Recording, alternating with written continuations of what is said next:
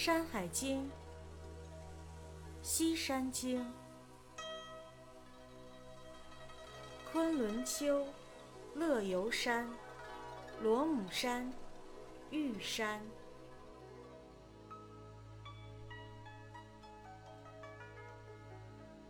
西南四百里，曰昆仑之丘，实为帝之下都。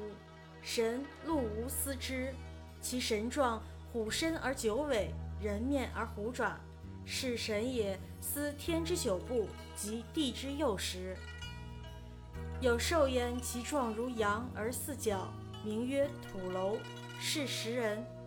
有鸟焉，其状如蜂，大如鸳鸯，名曰沁园。喝鸟兽则死，喝木则枯。有鸟焉。其名曰纯鸟，是思地之百福。有木焉，其状如糖，黄华赤实，其味如李而无核，名曰砂糖，可以御水，食之使人不腻。有草焉，名曰品草，其状如葵，其味如葱，食之以劳。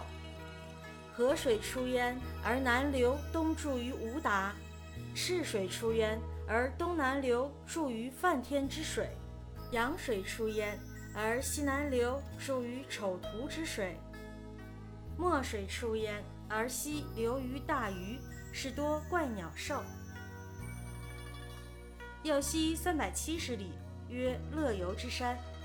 桃水出焉，西流注于季泽，是多白玉，其中多华鱼，其状如蛇而四足。是石鱼。西水行四百里，流沙二百里，至于罗姆之山。神常胜司之，是天之九德也。其神状如人而卓尾，其上多玉，其下多青石而无水。要西三百五十里，曰玉山，是西王母所居也。西王母其状如人。豹尾虎齿而善笑，蓬发戴胜，是司天之力及五残。有兽焉，其状如犬而豹纹，其角如牛，其名曰角。其音如吠犬，现则其国大禳。有鸟焉，其状如笛而翅，名曰圣玉，是食鱼。其音如鹿，现则其国大水。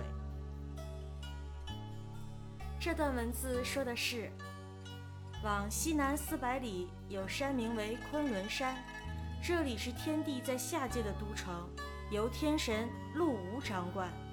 这位天神的外形是老虎的身体，九条尾巴，人的面孔，老虎的爪子。这位神主管天上的九部和天地院仆的时节。山中呢有一种野兽。外形像普通的羊，却长着四只脚，名字叫土楼，会吃人。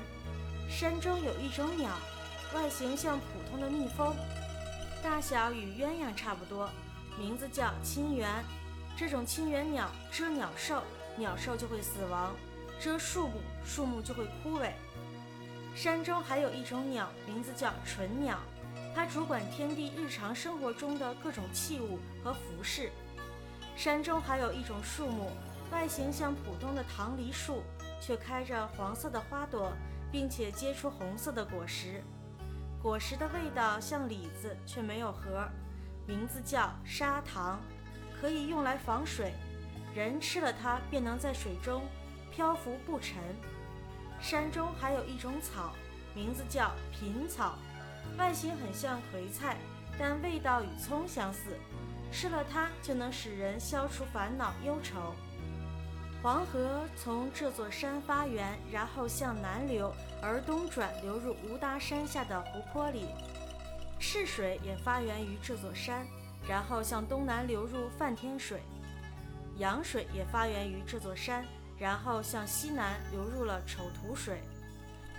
墨水也发源于这座山，然后向西流到了大鱼山下的湖泊里。这座山呀，有许多的奇异的鸟兽。